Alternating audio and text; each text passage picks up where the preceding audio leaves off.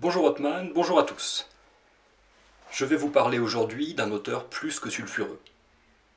À proprement parler, on ne peut pas le considérer comme un philosophe, un historien, un économiste, ou plus généralement comme un intellectuel. Il n'a pas occupé de position académique, n'a pas proposé d'œuvres très étoffées. Il a pourtant des choses intéressantes à nous dire. Cet auteur, c'est Théodore Kaczynski, plus connu sous le surnom d'Unabomber. Aux auditeurs pour qui ce prénom, ce nom et ce surnom n'évoquent rien, voici comment on pourrait résumer le personnage. Kaczynski est né aux États-Unis en 1942. C'était un jeune homme intellectuellement brillant et socialement maladroit. Après une brève carrière d'enseignant-chercheur en mathématiques, il a acheté une cabane isolée dans le Montana, où il a vécu en autonomie pendant de nombreuses années. Depuis cette cabane, il a envoyé des colis piégés à des ingénieurs, des chercheurs, des publicitaires. Au départ maladroitement confectionnés, ces bombes artisanales ont fini par tuer trois personnes en tout. La police américaine a cherché pendant des années l'auteur de ces attaques. Cette traque a été l'une des plus chères de l'histoire des États-Unis. Alors quelles étaient les motivations de Théodore Kaczynski? En 1995, l'ermite fait une demande curieuse à la presse américaine. Si elle publie son manifeste, dans lequel il explique pourquoi il a recours à la violence, il cessera de tuer. Le New York Times et le Washington Post obtempèrent. Le texte est publié. On le connaît désormais sous deux noms le manifeste du Bomber ou bien la société industrielle et son avenir.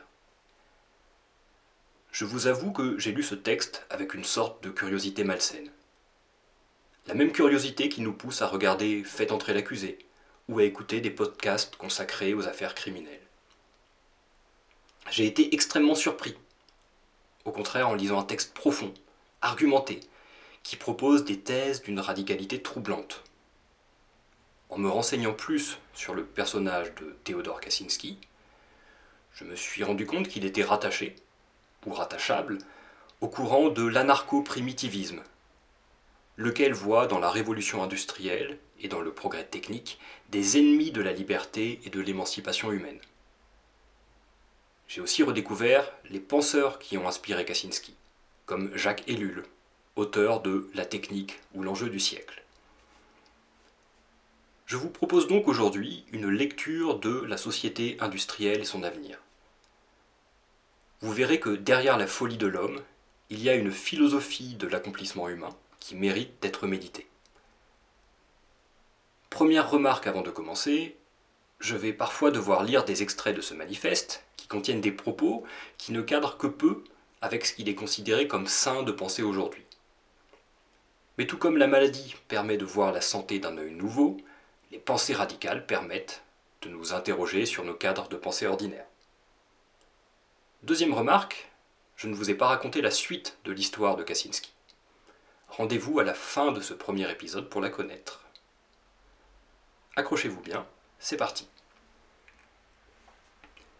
Théodore Kaczynski commence son texte par un constat, qu'il va tenter d'étayer et d'illustrer par la suite. Ce constat, c'est que la révolution industrielle a été un désastre pour les sociétés humaines. Alors voilà un drôle de paradoxe, du moins dans les années 90. La révolution industrielle et le progrès technologique n'ont-ils pas plutôt accru notre pouvoir sur la nature, permis de produire plus et mieux avec un effort moindre? N'y a-t-il pas un gain de bien-être et d'autonomie grâce aux objets techniques qui peuplent notre quotidien? Kaczynski cite bien plutôt des effets négatifs qu'il attribue au progrès technique. Déstabilisation des sociétés, dégradation de la qualité de vie, aliénation, destruction de la biosphère, souffrance physique et psychique. Nous comprenons bien ce que l'auteur entend par la déstabilisation des sociétés. Le progrès technique obéit à un processus de destruction créatrice, pour reprendre le célèbre concept de l'économiste Joseph Schumpeter. Une innovation détruit un état économique et social existant pour en créer un nouveau, entraînant par là des difficultés pour les individus et organisations touchés par cette restructuration. Nous voyons aussi le lien entre le progrès technique et la destruction de la biosphère, la dégradation de la qualité de vie, etc. Tout cela est bien connu, bien documenté. Kaczynski l'observe lui-même et renvoie au texte des écologistes. Ce qui est plus surprenant, c'est le lien que fait l'auteur entre le progrès technique et l'aliénation, la souffrance psychique, le sentiment d'inaccomplissement. Il faut prendre un peu de temps pour saisir ce que veut dire Kaczynski, puisque c'est un point important de son texte. Le fait que les sociétés industrielles ou post-industrielles nous font vivre des vies aliénées, profondément insatisfaisantes. Le concept important pour comprendre ce phénomène est ce que Kaczynski appelle le processus d'auto-accomplissement. Le processus d'auto-accomplissement. Ce processus, nous dit l'auteur, c'est un besoin humain universel. Un besoin, c'est une tendance d'ordre naturel, relative à notre nature d'humain, et dont l'insatisfaction nous fait souffrir, nous fait dépérir. Alors qu'est-ce que précisément ce besoin appelé processus d'auto-accomplissement? Arrêtons-nous sur les mots. Processus d'abord. Il s'agit moins d'un état que d'une dynamique. Auto-accomplissement ensuite. Par cette dynamique, nous allons nous accomplir, c'est-à-dire réaliser ou bien manifester notre humanité. Ce processus d'auto-accomplissement est constitué de quatre éléments pour Kaczynski. Premièrement, le but. Deuxièmement, l'effort. Troisièmement, la réalisation du but. Et quatrièmement, l'autonomie, qui est l'élément le plus subtil. Autrement dit, nous avons besoin dans notre vie d'avoir des objectifs atteignables, mais qui nous demanderont un certain effort. Nous devrons pouvoir atteindre ces objectifs de la manière la plus autonome possible, c'est-à-dire par nos propres moyens. Là est le sens de l'autonomie. Si nous pouvons entrer dans ce processus d'auto-accomplissement, si le monde dans lequel nous vivons nous le permet, nous pourrons vivre une vie satisfaisante. Remarquons ici que Kaczynski ne parle jamais vraiment de bonheur. Il est plutôt question, pour lui, d'une vie digne, acceptable, convenable, satisfaisante. A contrario, toujours dans l'analyse de ce processus d'auto-accomplissement, l'auteur imagine un humain qui aurait tout sans effort. Sa vie serait dépourvue de sens, l'individu serait déprimé, aurait une faible estime de soi. Et bien de même, la société moderne semble nous priver de buts importants, c'est-à-dire de buts qui engagent notre être, notre survie, et elle rend l'atteinte de la plupart des buts aisée, facile.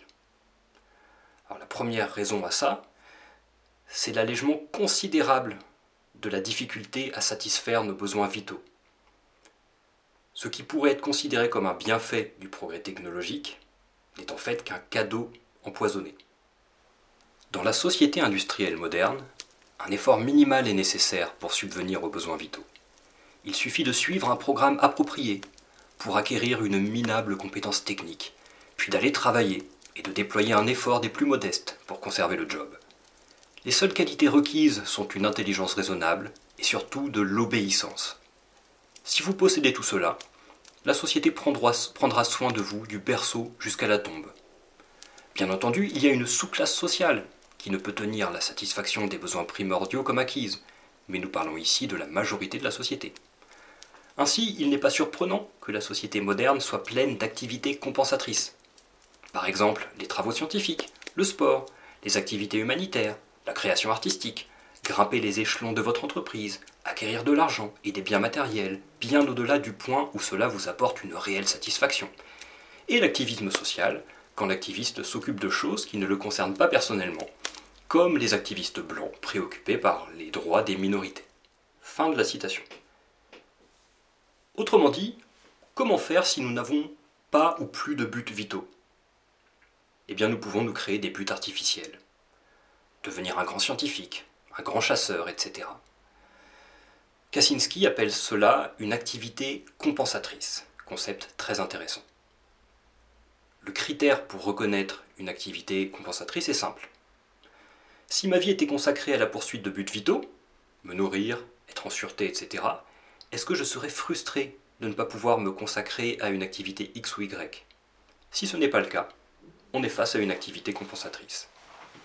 Ces activités compensatrices ne sont que des substituts, des compensations dans un monde où la satisfaction de nos besoins vitaux ne demande plus d'efforts réels.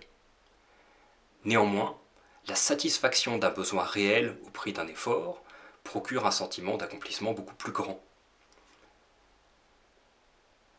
La deuxième raison de notre insatisfaction et de notre souffrance psychique, selon Kaczynski, est la perte vertigineuse de notre autonomie dans les sociétés marquées par le progrès technologique. Rappelons que l'autonomie est le quatrième élément qui forme le processus d'auto-accomplissement. je vous fais une brève citation. Aujourd'hui, les gens vivent plus en fonction de ce que le système fait pour eux ou à leur place qu'en fonction de ce qu'ils font pour eux-mêmes. Et ce qu'ils font est de plus en plus canalisé par le système. Les possibilités deviennent celles que le système tolère, et elles doivent être jugulées par les lois et réglementations. Et les techniques préconisées par les experts doivent être suivies si on veut avoir une chance de réussite. Fin de la citation. Prenons l'exemple de notre besoin naturel de sécurité. Nous avons besoin de nous protéger, ou de protéger notre groupe contre les menaces extérieures, qu'elles portent sur nos biens ou sur nos vies. Nous avons aussi besoin de protéger notre lieu de vie, pour préserver un sentiment de sécurité. Or, nos vies dépendent de décisions prises par d'autres personnes. Nous n'avons aucun contrôle sur ces décisions, et nous ne connaissons même pas les gens qui les prennent. Nous vivons dans un monde dans lequel relativement peu de gens peut-être 500 ou 1000 prennent les décisions fondamentales, selon Philip B. Heinemann de l'Université de droit de Harvard, interrogé par Anthony Lewis du New York Times le 21 avril 1995. Nos vies dépendent des niveaux de sécurité réellement appliqués dans une centrale nucléaire, de la quantité de pesticides autorisés dans nos aliments ou de la pollution dans notre atmosphère, du niveau de qualification de notre médecin.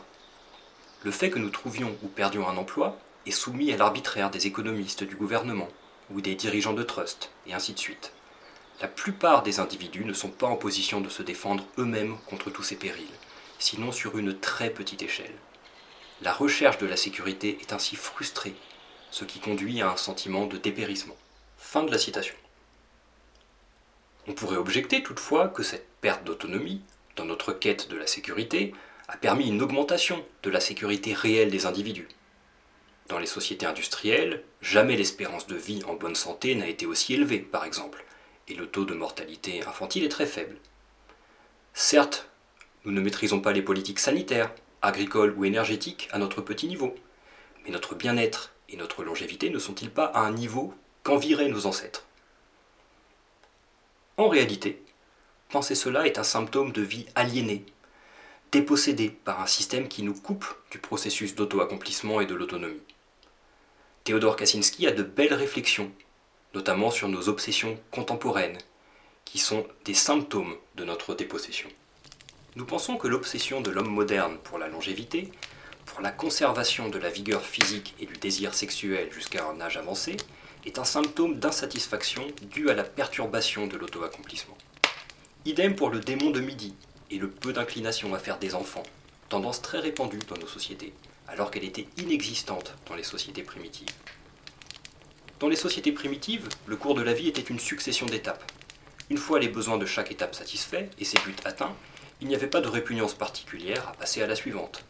Un jeune homme trouvait un auto-accomplissement en devenant chasseur, non par goût du sport ou par plaisir, mais pour se nourrir. Chez les jeunes femmes, l'auto-accomplissement était plus complexe et accordait plus de place au pouvoir social. Nous ne discuterons pas de cela ici. Cette étape ayant été franchie avec succès, le jeune homme acceptait sans regret d'assumer la responsabilité de fonder une famille. Certains modernes reculent au contraire indéfiniment le moment d'avoir un enfant, parce qu'ils sont trop occupés à chercher une sorte de réalisation. Nous pensons que la réalisation dont ils ont besoin serait une expérience réussie d'auto-accomplissement, ayant des buts réels plutôt qu'artificiels, comme ceux proposés par les activités euh, compensatoires. Ensuite, ayant réussi à élever ses enfants et s'étant accompli en subvenant à leurs besoins matériels, l'homme primitif sentait que sa tâche était remplie, et il était prêt à accepter la vieillesse, s'il survivait assez longtemps, et la mort. Beaucoup d'hommes modernes sont au contraire obsédés par l'idée de la mort, comme le montre la quantité d'efforts qu'ils déploient pour se maintenir en forme, conserver leur apparence et leur santé. Nous pensons que cela vient de l'insatisfaction de n'avoir jamais utilisé leur capacité physique, de ne s'être jamais accompli dans une activité corporelle qui ne soit pas futile. L'homme primitif ne craignait pas les attentes de l'âge, lui qui se servait quotidiennement de son corps dans des tâches pratiques. En revanche, l'homme moderne en a peur, lui qui n'a jamais fait d'autre effort physique que de marcher de sa voiture à sa maison. C'est celui dont le besoin d'auto-accomplissement a été satisfait durant sa vie qui est le mieux préparé à en accepter la fin. En réponse à ces arguments, certains diront La société a donné à chacun l'occasion de son accomplissement. À cela, nous répondrons que le seul fait que cette occasion soit offerte par la société suffit à lui ôter toute valeur. Les gens ont besoin de trouver ou de construire leurs propres occasions. Aussi longtemps que ce sera le système qui les leur accordera, il les tiendra toujours en laisse. Ils devront la rompre, cette laisse, pour devenir autonomes. Fin de la citation. Résumons. La société industrielle et le progrès technologique ont installé un système politique, économique et technologique qui nous empêche de pleinement assumer notre nature d'être définie par un besoin de puissance, un besoin d'auto-accomplissement. L'allègement de l'effort permis par la technique nous permet d'atteindre la plupart de nos buts vitaux sans peine. Ce qui semble relever pardon, du rêve nous mène à une vie frustrée, insatisfaisante. La complexification des sociétés contemporaines, réseau de normes techniques, administratives, juridiques, nous enlève toute autonomie dans notre prise de décision et dans notre action. Nous sommes les fourmis ouvrières d'une grande fourmilière technologique. Pensez à un exemple concret.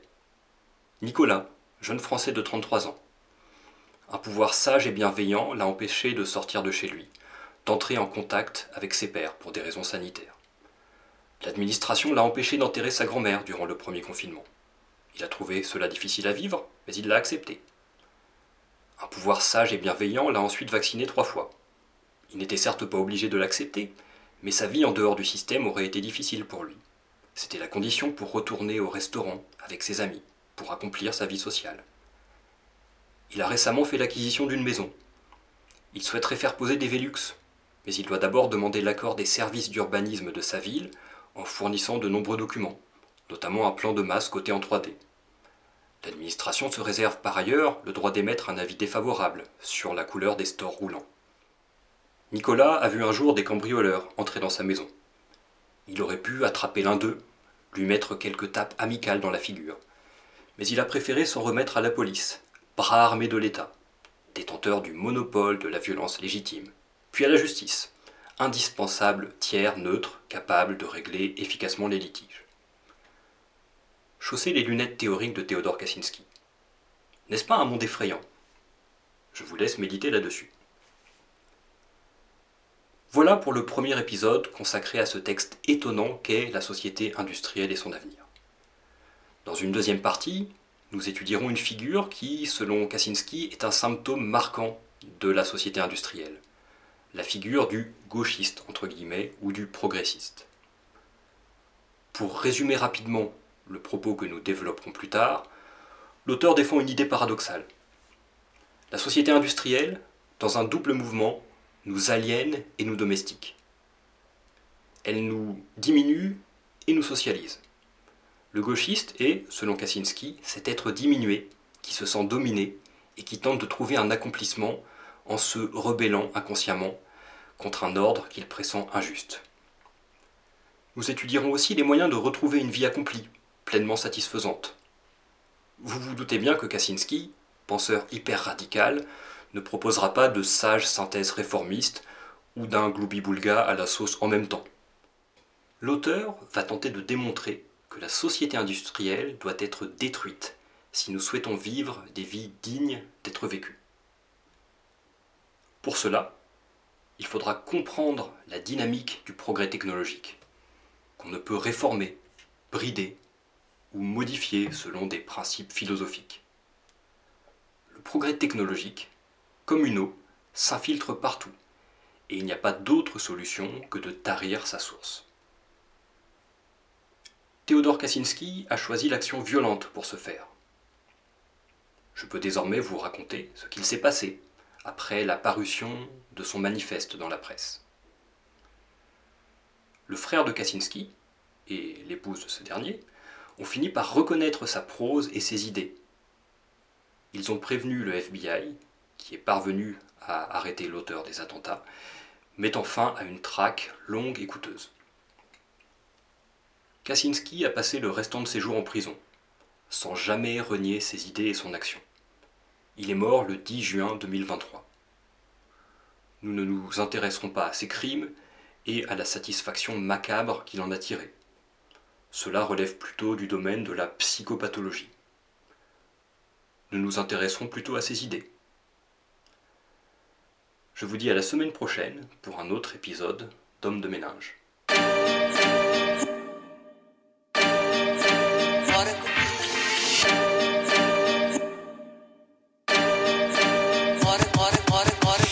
Une génération entière qui travaille à des pompes à essence, qui fait service dans des restos, qui est esclave d'un petit chef dans un bureau. La pub nous fait courir après des voitures et des fringues. On fait des boulots qu'on déteste, on se payer des merdes qui nous servent à rien.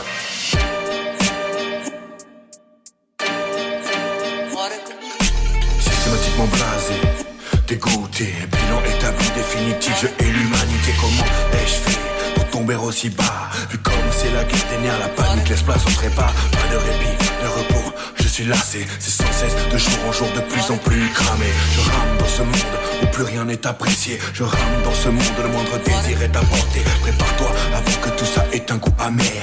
Réveille-toi avant de ne pouvoir faire machine arrière. Certains disent qu'il faut vivre avec son temps. Moi je dis que notre ère n'en a plus pour très longtemps. Gentille, d'esprit critique. Aujourd'hui aigri et quelque peu sceptique quant au futur de la vie de l'humanité détériorée par ce système berceau d'insanité. Vie résumée, amoncellement de soucis, la scène est déçue, saucissonné par les vicissitudes éternelles solistes, un métier de sophiste, vaguement droit de Fumiste, consommateur invétéré, quasi invétébré, décérébré, réduit un simple segment de marché, objectif abject, simple désir d'objet là, moindre objection, même abstraite, doit être abjurée, nerveux, nerveux, programmé pour être misérable, idiot inutile, une simple denrée périssable, j'achète donc je suis, perdu donc je suis, j'y suis, mon amour propre à l'image d'une vulgaire tâche de suie, indigne et malhonnête, une indigeste bouillie, des barreaux aux fenêtres, l'horizon, sans l'euro si je le sens, coussi ça, le coup qui consiste à l'esprit de la réclame et du pouvoir d'achat. Vous n'êtes pas votre compte en banque. Vous n'êtes pas votre voiture. Vous n'êtes pas votre portefeuille. Je regrette aussi l'époque où je rêvais d'être. Aujourd'hui tout me choque, la règle c'est vendre et se soumettre. Parce que le temps nous soumet, voulez-vous nous leurrer? Le commis commet le sur moi comme donner rare sont les gens qui prennent le temps d'apprécier toutes les choses dans ce monde échéant, voué à l'échec. C'est mathématique, données logique, qui suit son cours dans mes tréfonds apocalyptiques traces. Comme tout dans ce monde qui t'entoure, stress. Plus personne pour te porter secours, rien ne sert de courir. Dis le dicton pour réussir, y a pas de secret. Faut un sacré piston, fils, ton faut pas perdre le fil. Si tu veux pas que la matrice te prenne du côté pile, face à ce monde qui me dégoûte. J'hume ici venir l'aigre parfum de notre déroute.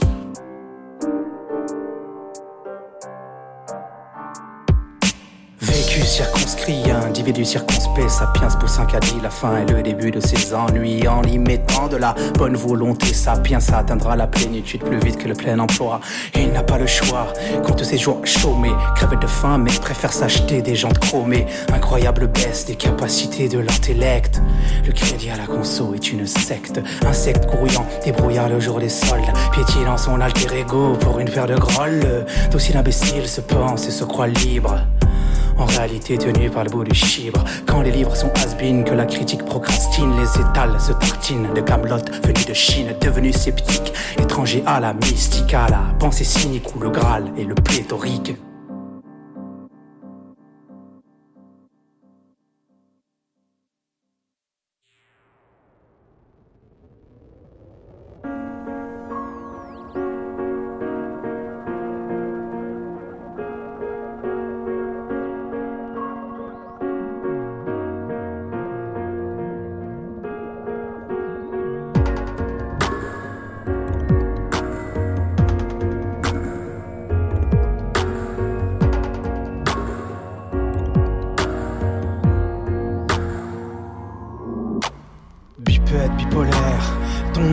Pas d'Uranus, j'ai le front, le face pour un seul masque. Comme le dieu Janus, j'ai le feu et la glace qui coulent dans les veines. Et au sommet du crâne, des flocons de neige éternelle. Misanthropie, mise en scène, puis mise en abîme. Dans le monde extérieur, la pression des abysses m'abîme. Pénitent en pas ses péchés les plus purs. J'ai des prémonitions du passé et des souvenirs du futur.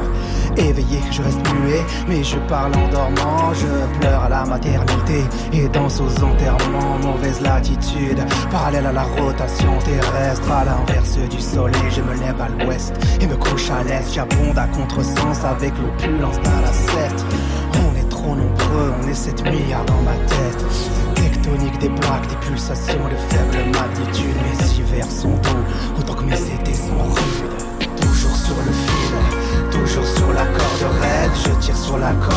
jusqu'à ce que la corde cède. Moi je ne donne plus rien, je dis que je rétrocède. Je vis en parallèle, parallèle et bipède. Toujours sur le fil, toujours sur la corde raide. Je tire sur la corde jusqu'à ce que la corde cède. Moi je ne donne plus rien, je dis que je rétrocède. Je vis en parallèle, parallèle et bipède.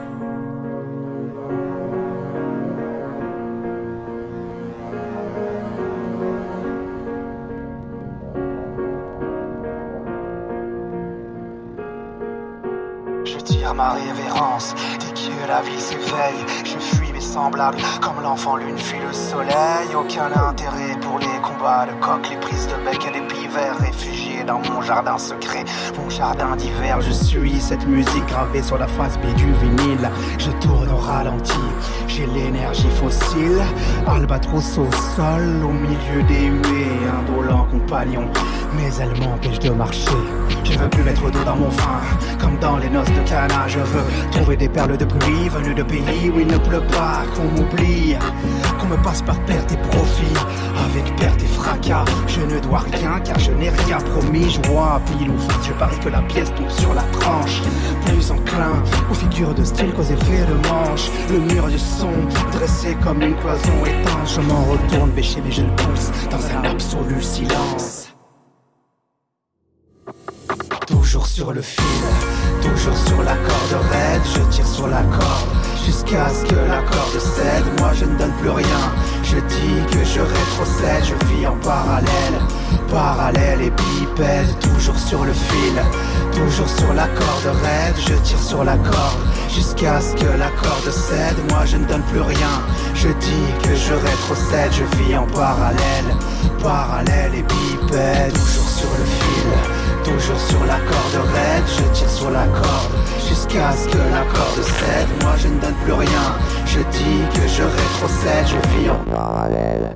Parallèle et bipède, toujours sur le fil Toujours sur la corde raide, je tire sur la corde Jusqu'à ce que la corde cède. Moi je ne donne plus rien. Je dis que je rétrocède, je vis en parallèle.